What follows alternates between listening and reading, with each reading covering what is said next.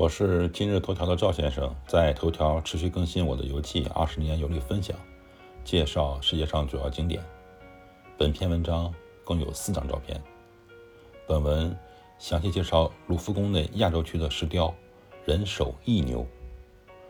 人首异牛像，又被称为带翅膀的人面牛身像，位于卢浮宫亚述王萨根二世王宫门洞口的两侧。人首一牛像是亚述常用的装饰题材，象征着睿智和健壮。亚述王国是公元前九世纪到公元前六世纪鼎盛于西亚两河流域的军事强国。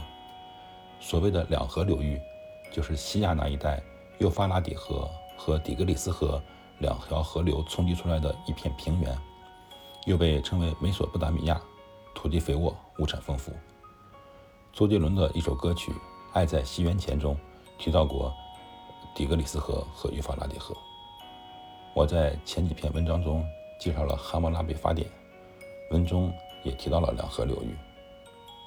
知识点一：古巴比伦王汉谟拉比和亚述也有恩怨情仇，他的王国曾经臣服于亚述，后来他又打败了亚述。感兴趣的朋友可以点击下面链接。看一看我的《哈姆拉比法典》那篇文章。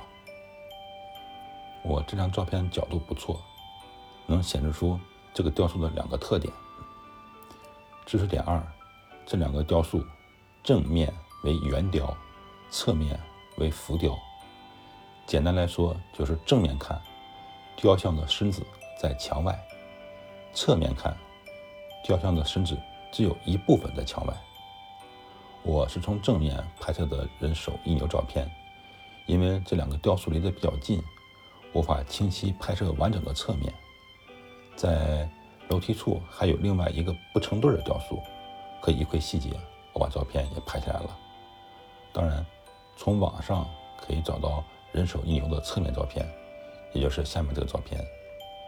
从这张图中可以看出，人首异牛的侧面为浮雕。翅膀看起来很清晰。这种石雕的正面和侧面采用了不同的雕刻工艺，为了保证正面和侧面看起来都比较写实，雕塑就产生一个非常严重的问题。什么问题呢？就是知识点三：卢浮宫的人手一面，正面看是两条腿，侧面看是四条腿。实际上，雕塑中这头牛共有五条腿。仔细看。朋友们可以看得出来，赵先生，二零二零年十月九日。